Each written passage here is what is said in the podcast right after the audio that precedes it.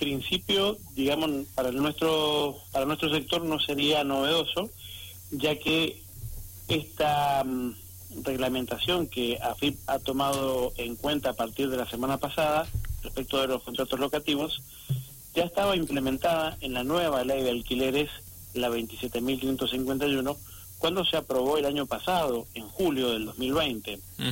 Entonces, es real que cada persona eh, o, empresa que siempre abre una actividad debe registrarse eh, para hacer, digamos, los pagos correspondientes eh, en función a lo que le corresponda. Entonces, desde nuestro sector, nosotros no nos oponemos a esta nueva iniciativa del gobierno, pero sí es verdad que por ahí lo que va a pasar es que los precios de los alquileres se van a a endurecer un poco más de lo que ya eh, hemos notado en el mercado a raíz de la nueva ley de alquileres desde el año pasado, cuando se llevó, por ejemplo, uno de los temas que, que por ahí no se tuvo en cuenta, llevar los contratos de dos a tres años, eh, también el hecho de ponerle, digamos, un precio el primer año, el segundo y tercer año no lo conocemos, no lo sabe la persona que alquila, ni tampoco el propietario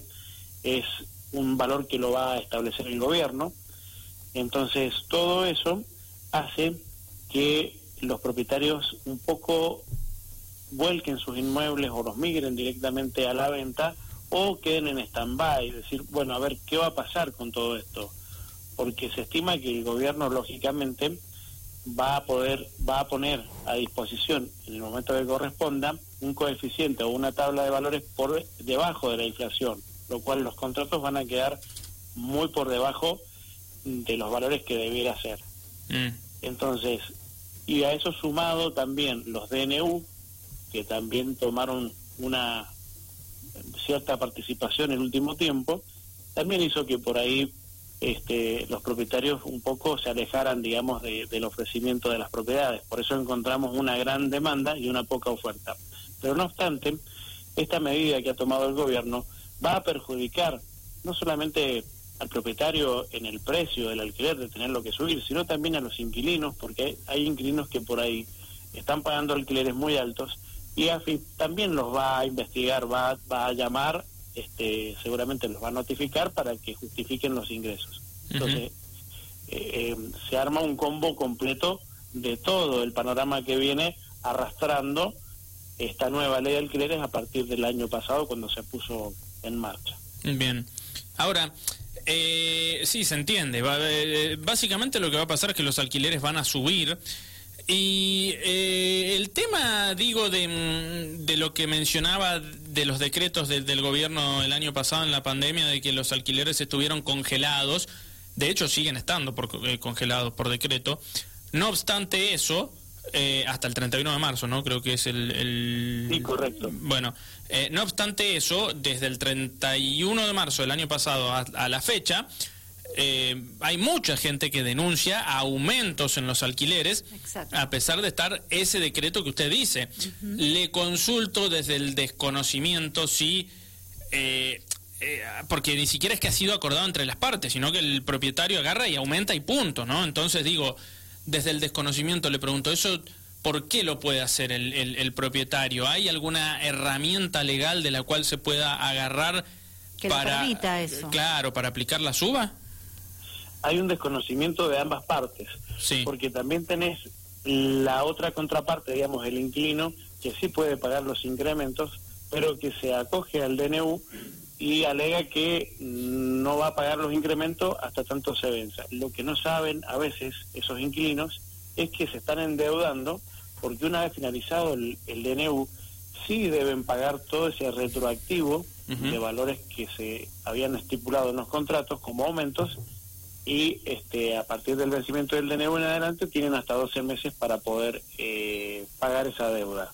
No obstante, aquella persona, aquel propietario que uso hizo uso de ese derecho indiscriminado, también está penalizado, es decir, está prohibido, es una ley de orden público, por lo cual el inquilino deberá notificarlo a través de una carta de documento para que se retrotraiga, digamos, a lo que dice el contrato, al menos a lo que dice el contrato, porque es verdad que por ahí hay muchos propietarios que fuera de lo que dice el contrato siguieron aumentando valores.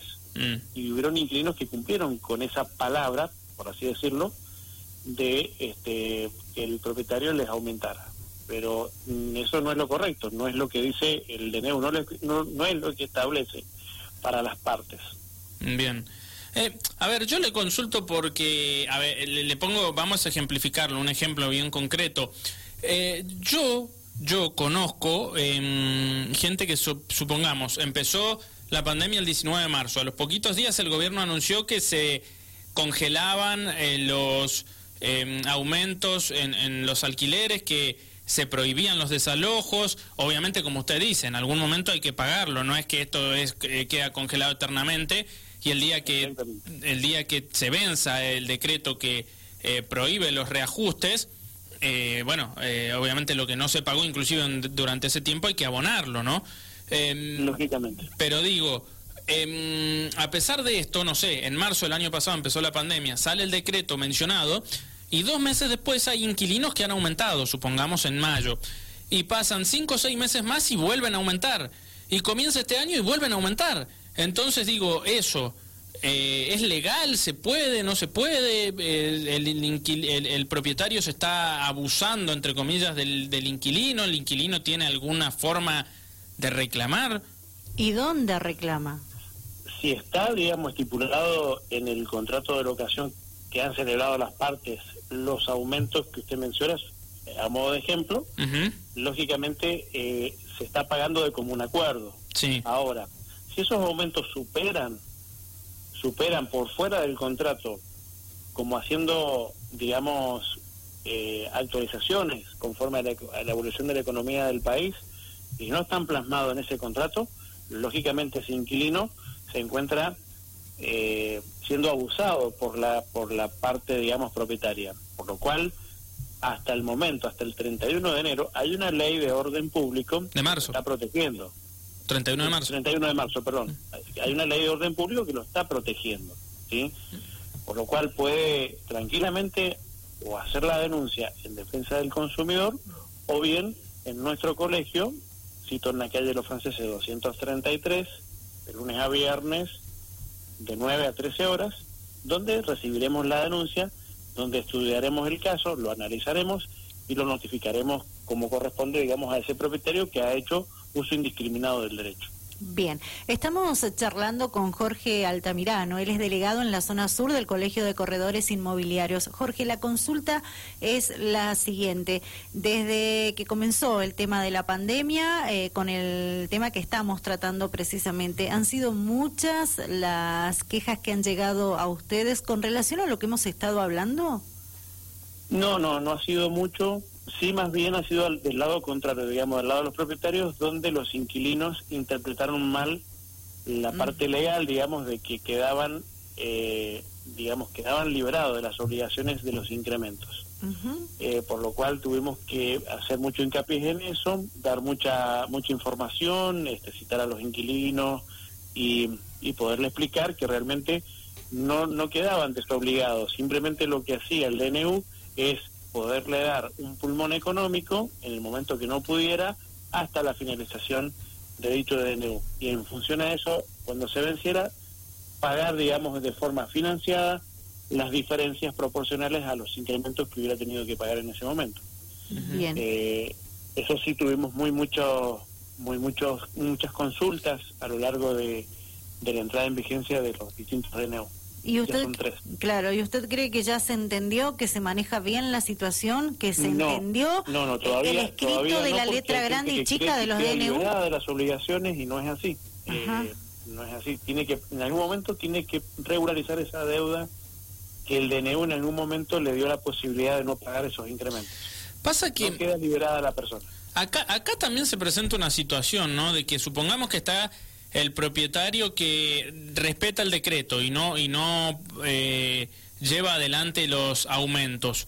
Em, ahí qué puede suceder que el día que se libere digamos eh, eh, esto y se, y se permita al propietario aumentar el, el alquiler va a haber un aumento, no sé, del 100%, del 120%, del 150%, o sea, van a, van a haber situaciones ahí eh, complicadas, ¿no? Se, se, van a presentar esas cuestiones.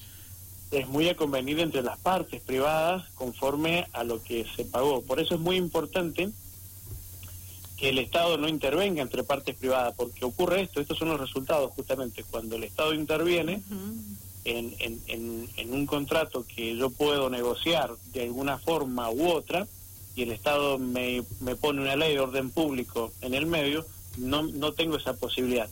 Entonces, es más que seguro que al vencimiento de ese DNU haya una actualización del precio del alquiler, mm. como si fuera un cliente que viene por primera vez a alquilar este, el inmueble, por más que lleve un tiempo determinado, ¿no es cierto?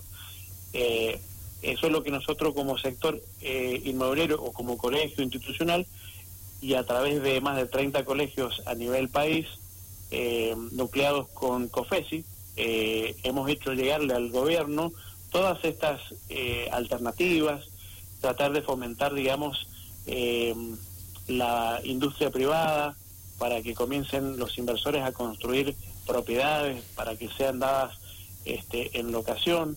Pero bueno, no hemos sido escuchados.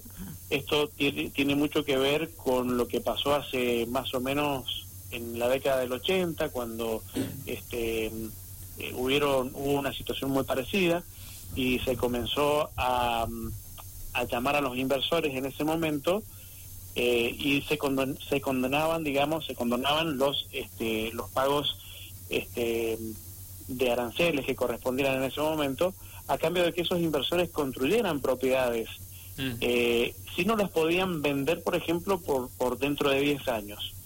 Pero después de los 10 años, vencido ese plazo, podían venderse las propiedades en el mercado. ¿Esto qué hizo? Esto facilitó, digamos, el gran déficit habitacional que en aquellos años había y que hoy se vuelve a repetir la historia y que hoy este, nosotros le hemos propuesto al gobierno una metodología similar pero bueno, lamentablemente no, no, no hemos tenido ese resultado positivo por parte del gobierno. ¿Y por Inclusive, comentaría más fuentes de trabajos, los inquilinos tendrían mayores posibilidades, mejor abanico de posibilidades en el mercado para elegir. No se olviden que hoy tenemos una gran demanda de inquilinos y muy poquitas viviendas y eso hace que el precio del alquiler esté alto. De la otra forma, se nivelaría muchísimo los valores de los alquileres. Bien, pero ¿por qué usted cree, en resumidas palabras, Jorge, que el gobierno no los escucha en base al pedido que ustedes han hecho? Bueno, eh, sencillamente porque el gobierno cree que puede eh, intervenir entre la oferta y la demanda, y la verdad que entre la oferta y la demanda toda la vida fue, eh, digamos, lo más sano que hubo cuando dos personas se ponen de acuerdo para desarrollar una operación, ya sea de compra-venta o sea de un alquiler. Cuando hay leyes que en el medio eh, entorpecen, digamos, la negociación, es cuando eh, comienza a haber los conflictos que ya eh, tenemos padeciendo desde la entrada en vigencia de las nuevas leyes, ¿no? ese, ese, es el, ese es el motivo. Bien. Ahora, Jorge Altamirano, ¿no? Delegado en la zona sur del Colegio de Corredores Inmobiliarios. Jorge, también hay situaciones muy puntuales que se pueden presentar y que se las traslada a usted, no tiene por qué tener una respuesta, pero me imagino que son conscientes de que van a suceder cuestiones como esta que voy a mencionar, porque em, como los eh, alquileres, la suba de los alquileres están frenadas por decreto, si un contrato se venció, se supone que un eh, propietario no puede hacer un nuevo contrato aplicando suba en el, en el mismo, ¿no? No dentro del DNU que actualmente rige. Bien. ¿Por qué? Porque los contratos automáticamente se autorrenuevan. Claro, bueno. valor que arrastraba del contrato vencido. Bueno, pero, pero qué, a ver, qué, qué, qué, mm, eh, qué es lo que quiero marcar. Hay propietarios que la solución que le encuentran es no registrar el contrato, justamente, eh, subir el alquiler con el inquilino de común acuerdo, inclusive, supongamos, pero ahora con esta nueva ley que te dice que hay que registrarlo en la FIP, eh, termina cayendo en la solicitud del gobierno y en definitiva hay que blanquear todo. Entonces digo, eh, no sé si se entiende más o menos el, el, comentario que hago. De alguna u otra forma, el contrato de locación, ya sea de vivienda familiar, comercial, eh, rural o turístico, deben quedar blanqueados. Mm, si no lo hace el propietario, mm si no lo hace el propietario, unilateralmente lo puede hacer el inquilino. Bien. O sea que de alguna u otra forma eh, los contratos van a comenzar a quedar blanqueados, todos pasando por eh, por AFIP este, y registrándose. Bien.